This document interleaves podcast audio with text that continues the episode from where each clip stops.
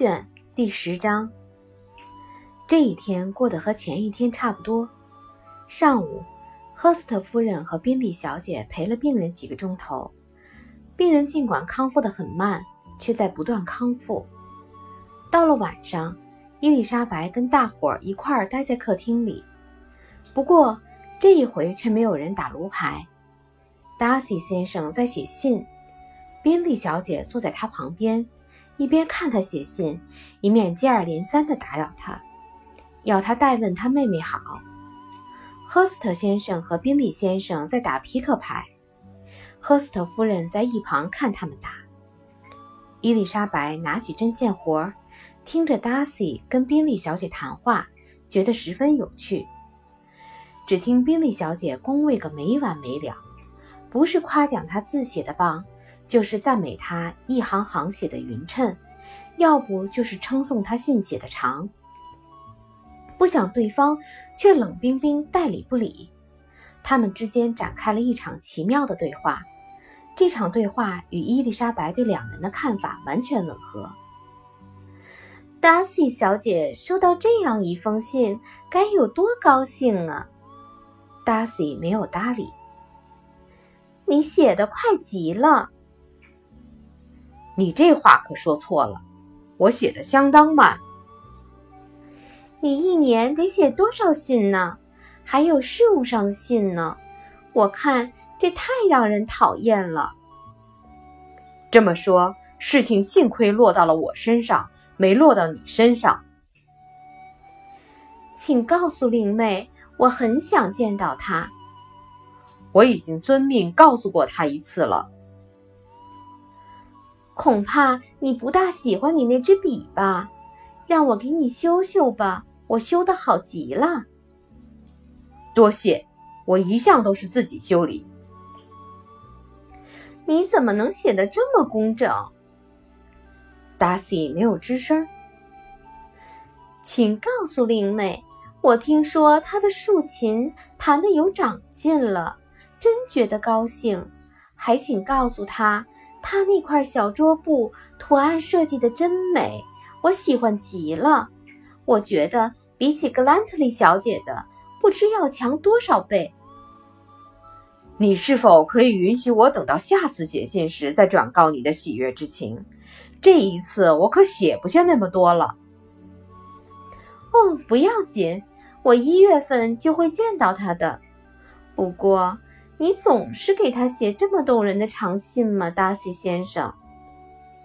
我的信一般都很长，但是否每封信都很动人，这可由不得我来说了。我总觉得，凡是能洋洋洒洒写长信的人，不可能写不好。你可不能拿这样的话来恭维达西，凯瑟琳。他哥哥嚷道。因为他写起信来并不洋洋洒洒，他总在琢磨四音节的字，难道不是吗，达西？我的写信风格与你大不相同。哦，宾利小姐叫起来了。查尔斯写起信来马虎透顶，他要漏掉一半字，涂掉另一半。我的念头转得太快，简直来不及写，因此。收信人有时候觉得我的信言之无物。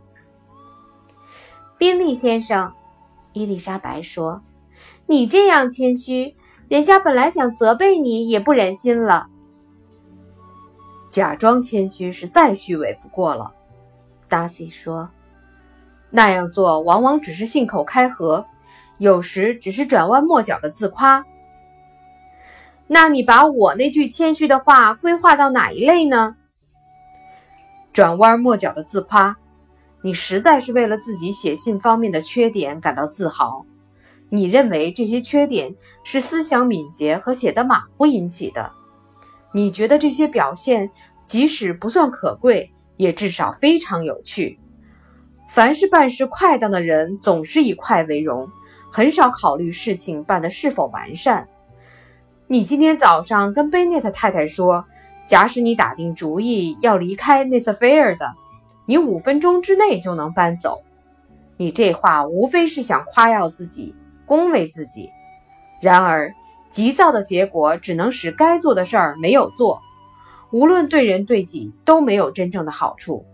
这又有什么值得夸耀的呢？得了，宾利嚷道：“到了晚上还记得早上说的傻话，这太不值得了。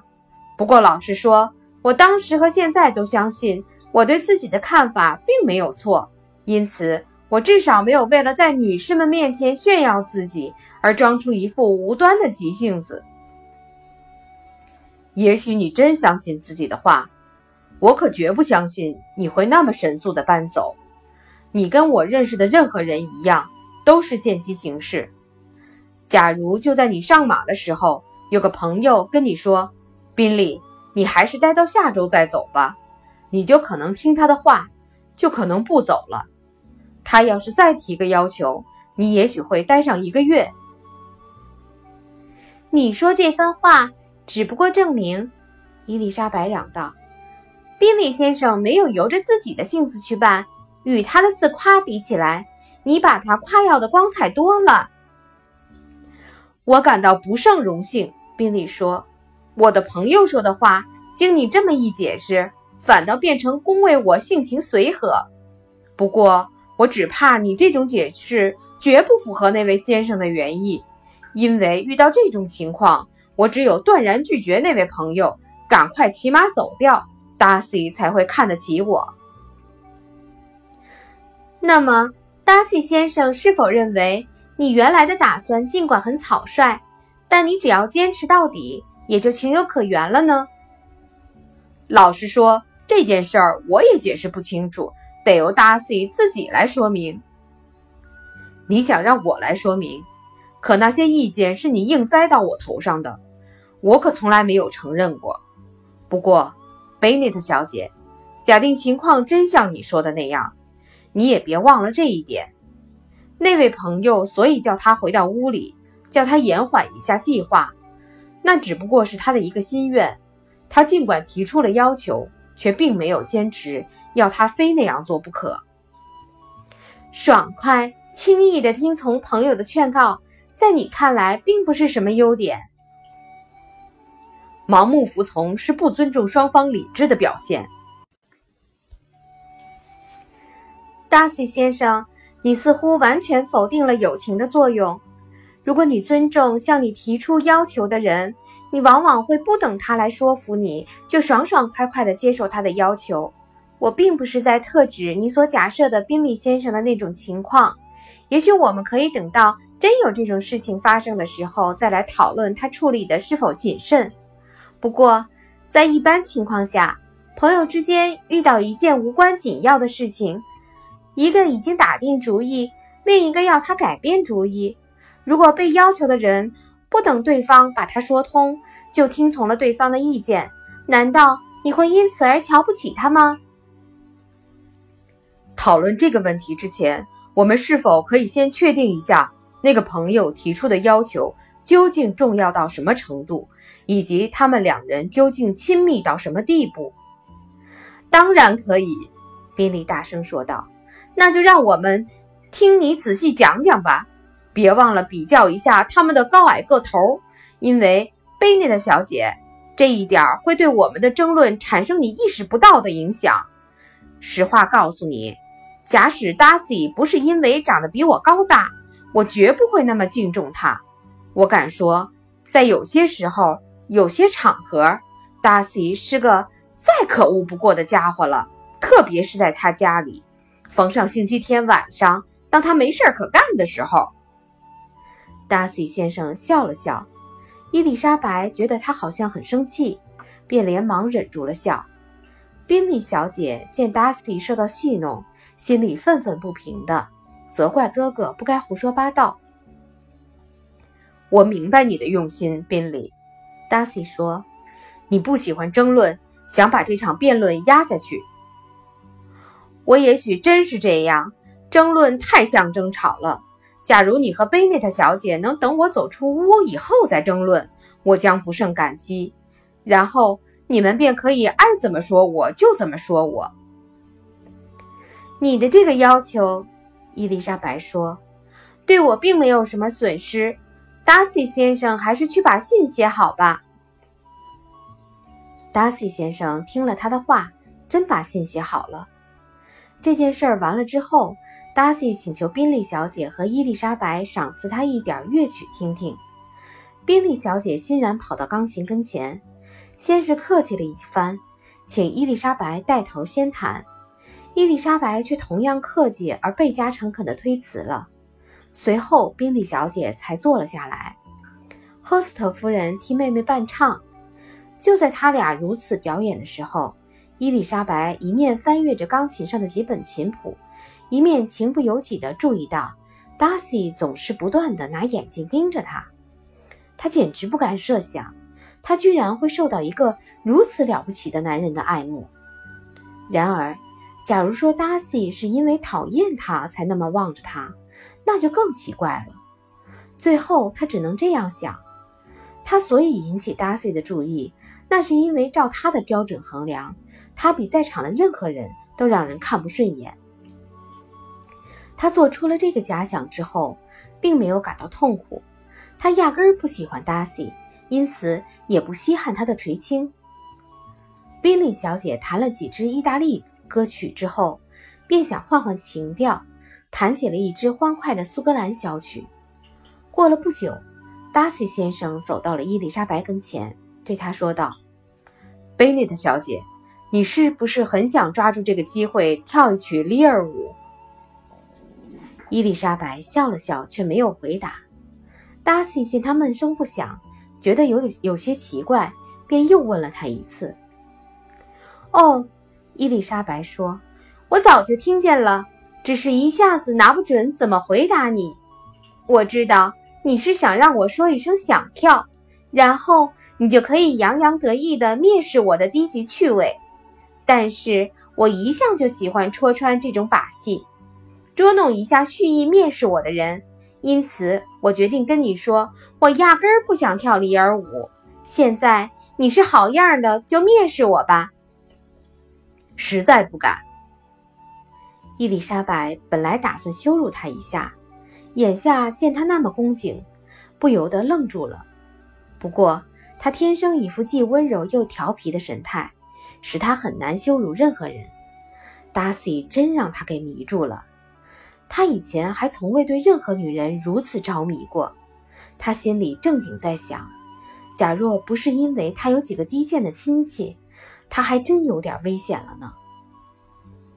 宾利小姐见此情景，也许是多疑的缘故，心里很是嫉妒。她真想把伊丽莎白撵走，因此也越发渴望她的好朋友 Jane 能快些复原。为了挑逗达西厌恶这位客人。他常常冷言冷语，假设他和伊丽莎白结为伉俪，筹划这门亲事会给他带来多大的幸福。我希望，第二天他和达西一道在矮树林里散步的时候，他说：“喜事办成之后，你得委婉地奉劝你那位岳母大人，不要多费唇舌。你要是有能耐的话。”也把你那几个小姨子追逐军官的毛病给治一治。还有一件事儿真难以启齿，不过还得提醒你一下，尊夫人有个小毛病，好像是自命不凡，又好像是出言不逊，你也得设法加以制止。为了我的家庭幸福，你还有什么别的建议吗？哦，有的。务必把你那姨父、那姨妈、菲利普斯夫妇的画像挂在彭伯里的画廊里，就放在你那位当法官的伯祖父遗像旁边。你知道他们属于同一行当，只是职业不同。至于尊夫人伊丽莎白，你就别找人给她画像了。哪个画家能把她那双美丽的眼睛画得惟妙惟肖呢？那双眼睛的神气的确不容易描绘，但是眼睛的颜色和形状，以及那眼睫毛都非常美妙，也许描画得出来。就在这一当口，赫斯特夫人和伊丽莎白从另一条道上走了过来。我不知道你们也想散散步，宾利小姐说，她心里有些惶惶不安，唯恐让他俩听见了他们刚才说的话。你们太不像话了，赫斯特夫人答道，也不跟我们说一声就跑出来了。说罢，挽起达西那条空着的手臂，丢下伊丽莎白独个走着。这条小道恰好能容够容得下三人并行。达西先生觉得他们太冒昧了，当即说道：“这条路太窄了，我们大伙儿不能一起并行，我们还是到大道上去吧。”其实伊丽莎白并不想跟他们待在一起，只听她笑嘻嘻地答道：“不用了，不用了，你们就在这儿走走吧。你们三个人走在一起很好看，优雅极了。加上第四个人，画面就给破坏了。再见。”他随即喜气洋洋地跑开了。他一面溜达，一面乐滋滋地在想：再过一两天就可以回家了，剑已经大有好转。当天晚上就想走出屋去玩两个钟头。